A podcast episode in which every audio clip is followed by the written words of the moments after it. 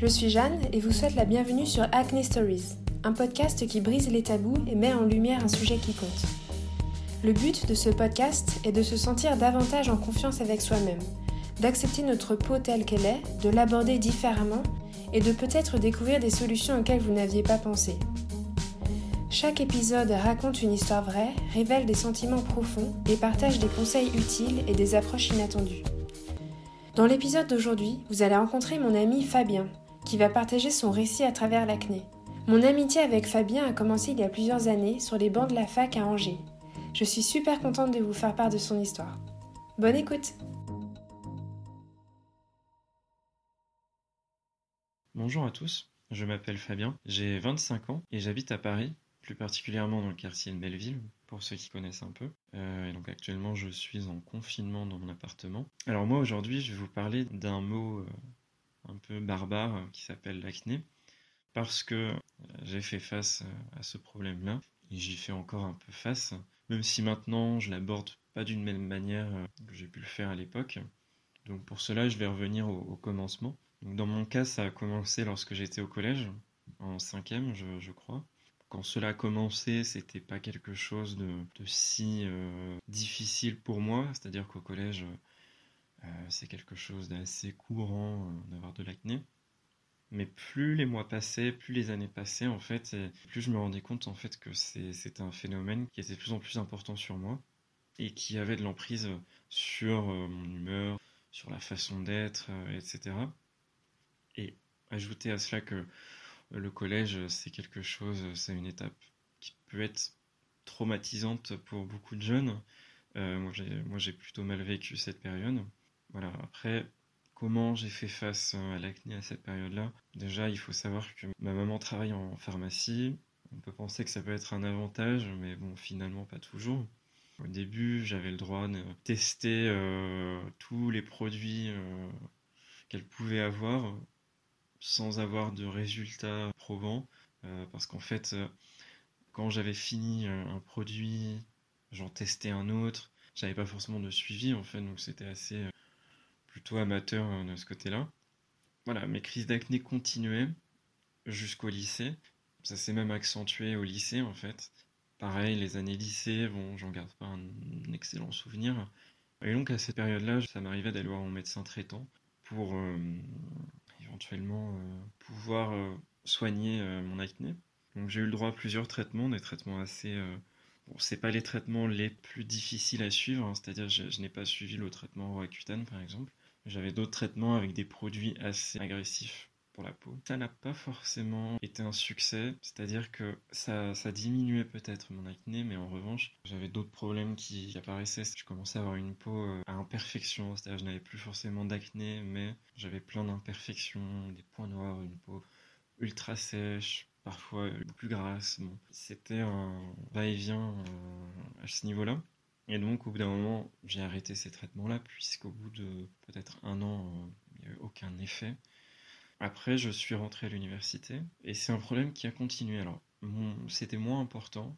J'avais surtout une peau à imperfection avec euh, quelques boutons d'acné, mais lorsqu'on arrive à cet âge-là, c'est difficile. Et puis surtout, dès qu'on voit une imperfection, on a l'impression que c'est quelque chose qui se voit. Donc l'université, ça a été la même chose, à un degré inférieur, bien évidemment, puisque le fait de rentrer à l'université, ça m'a permis de me sentir un peu mieux dans ma peau. Et donc rien que ça, ça aide, ça joue sur l'apparence. Puis au bout d'un moment, on devient de plus en plus mature, donc euh, ça aide aussi à faire face à l'acné. Voilà, je dirais que durant toutes mes études, j'ai fait face à l'acné.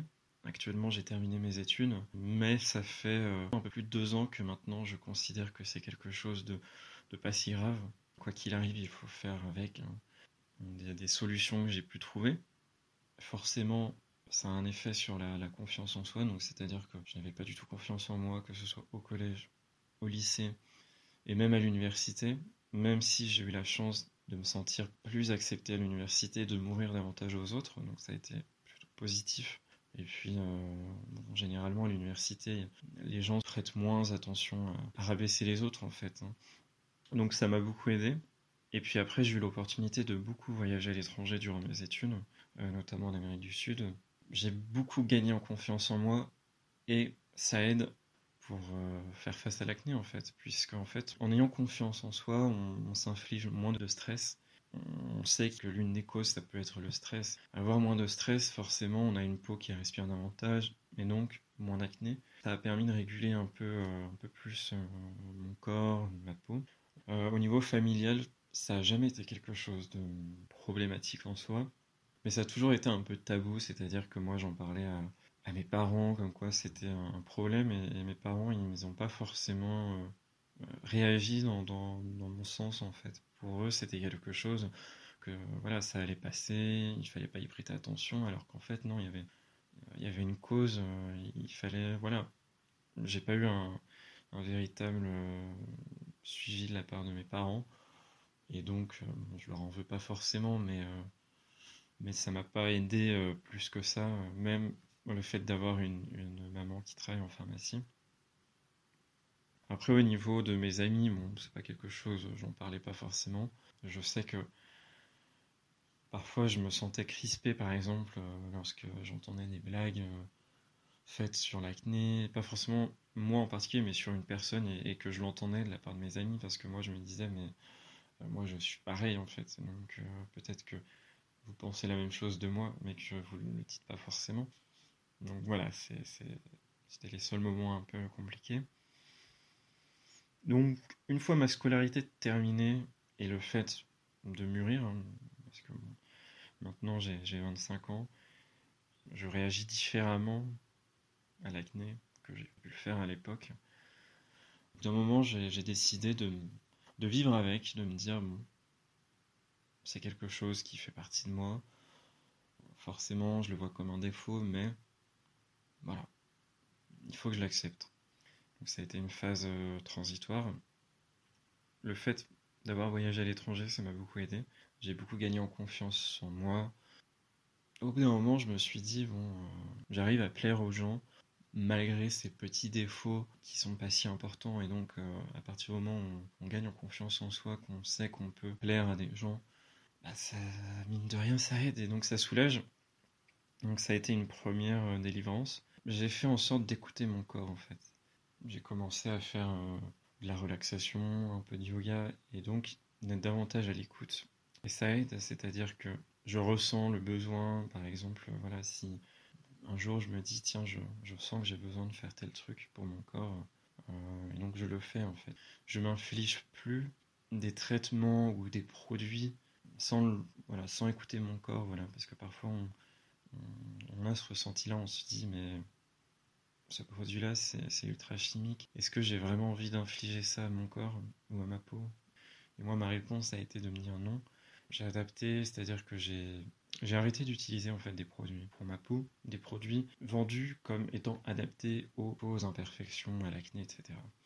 Plus les mois passaient et plus ma routine était euh, plus simple possible en fait. Maintenant, voilà, je fais attention à bien laver ma peau, mais pas trop souvent non plus l'hydrater, et voilà, minimiser en fait les produits sur ma peau. Moi de mon côté, ça, a bien fonctionné. Le fait de faire de la relaxation, d'écouter son corps aussi, et de l'accepter. Tout ça, c'est un ensemble en fait de choses qui font que on va mieux et la peau euh, peut enfin souffler. Donc ça a été une première euh, phase. Et donc maintenant, j'ai été un peu plus loin parce que malgré ça, je, continue à avoir une peau imperfection. Euh, et, c'est quelque chose sur lequel je continue de travailler. Et donc depuis quelques mois, j'essaye de bannir ou de diminuer les produits qui contiennent du sucre ajouté ou tous les dérivés du sucre, hein, c'est-à-dire les, les, sirops de glucose, euh, etc. Tout ce qui est produit industriel. Au fil des semaines, de diminuer la consommation. Et même pendant deux semaines, j'ai essayé d'arrêter complètement. Donc ça a été assez difficile, hein. bien sûr j'ai pas tenu. C'est pour ça qu'au bout de deux semaines j'ai réintroduit certains produits. Mais maintenant j'essaie de, diminuer continuellement. Et mon corps le remercie parce que pour la première fois j'ai noté une, réelle progression. Pas forcément, voilà, j'ai toujours une peau par imperfection. Mais j'ai remarqué que l'inflammation est beaucoup moins présente en fait. Maintenant, c'est-à-dire que mon acné, elle ne se voit presque plus. J'ai toujours quelques imperfections, mais en soi, c'est assez superficiel en fait. Hein. C'est-à-dire que À partir du moment où on arrête d'y prêter attention, euh, ça passe. C'est-à-dire que personne n'est parfait, personne n'a une peau euh, parfaite, hein, ça existe, mais c'est une minorité de gens. Et, puis il faut pas s'infliger ça, c'est-à-dire que c'est mauvais pour le moral, c'est mauvais pour son corps. Ça a été quelque chose de très intéressant, c'est encore en... Voilà, c'est quelque chose que j'applique encore. Mais en soi, je vois des, grosses améliorations. Dès que je vois des imperfections qui arrivent, elles partent très rapidement, en fait. Alors ça, ça a été mon ressenti à moi, bien sûr. Pour chaque personne, c'est une cause différente. Mais pour moi, ça a été un, un, élément déclencheur, c'est-à-dire tout ce qui est lié à l'alimentation. Et je pense que avant de s'infliger des traitements qui peuvent avoir des conséquences sur la santé, je pense que c'est important d'abord d'essayer de voir s'il n'y a pas des manières plus douces pour traiter ce phénomène. Moi, de mon côté, ça a marché. Et je dirais c'est un cercle vertueux finalement. C'est-à-dire que maintenant, parce que je suis quelqu'un qui. Je dirais pas que je suis quelqu'un d'assez stressé, mais, euh, mais ça m'arrive d'avoir des, tensions. Donc, euh, faire du yoga, faire de la relaxation, avoir une bonne alimentation, faire beaucoup de sport et aussi limiter euh, la consommation de sucre, soda, mais euh, l'alcool aussi. C'est très sucré l'alcool. Donc je vais aussi limiter ma consommation d'alcool, voire totalement stopper.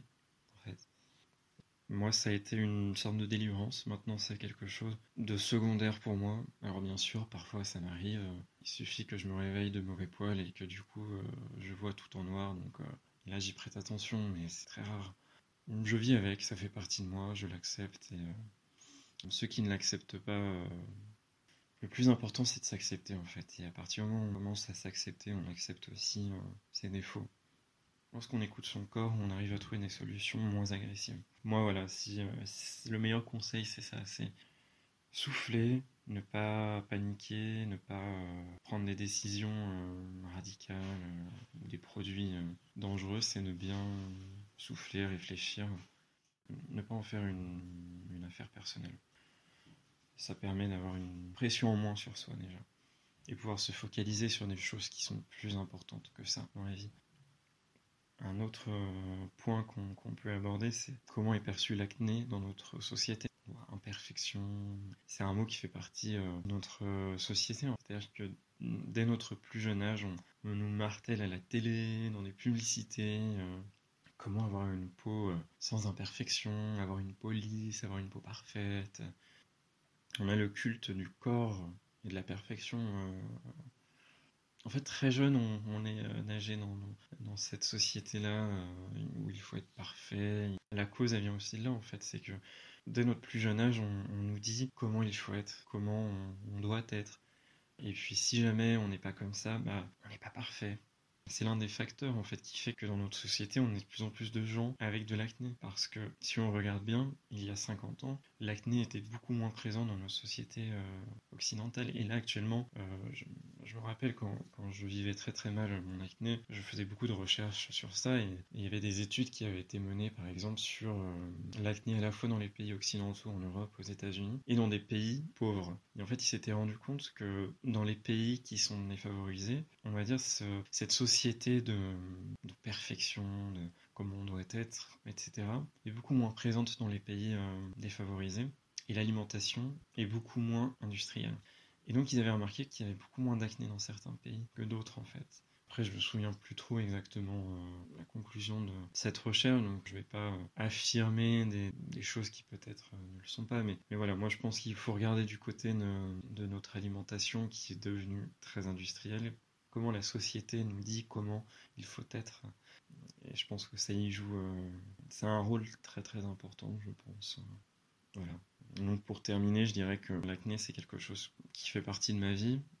Pendant une bonne période de ma vie, c'est-à-dire mon adolescence jusqu'à mon, jeune âge adulte, ça a été quelque chose d'assez difficile, avec des crises, une perte de confiance en soi, on se dévalorise. Et dans tout, en fait, on, se sent vraiment inférieur. Et donc ça, ça a été une période assez compliquée pour moi. Jusqu'à quelques années où j'ai pu y faire face lorsque je parle d'acné ou d'imperfection, etc., c'est pas quelque chose de négatif. En fait, j'essaye de rendre ça comme quelque chose de pas du tout important, en fait. Par exemple, si j'ai l'opportunité d'en parler avec des amis ou si j'en entends parler, dans ma tête, je vais pas en faire quelque chose de dramatique.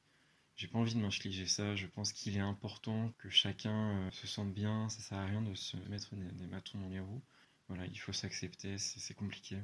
Et, je dis pas que c'est quelque chose qu'on règle en, quelques jours, en quelques semaines ou même quelques années. Moi, la preuve, voilà, j'ai eu besoin de 10 ans pour venir à bout. Voilà, c'est un conseil que je donne, c'est euh, n'en faites pas une histoire personnelle. Essayez de vous focaliser sur des choses qui sont plus importantes parce que finalement, c'est pas grand chose. Le, plus compliqué, c'est le regard des autres. Et c'est sur ça qu'il faut travailler, en comment faire face au regard des autres. chacun a sa manière de faire face à ça. Voilà.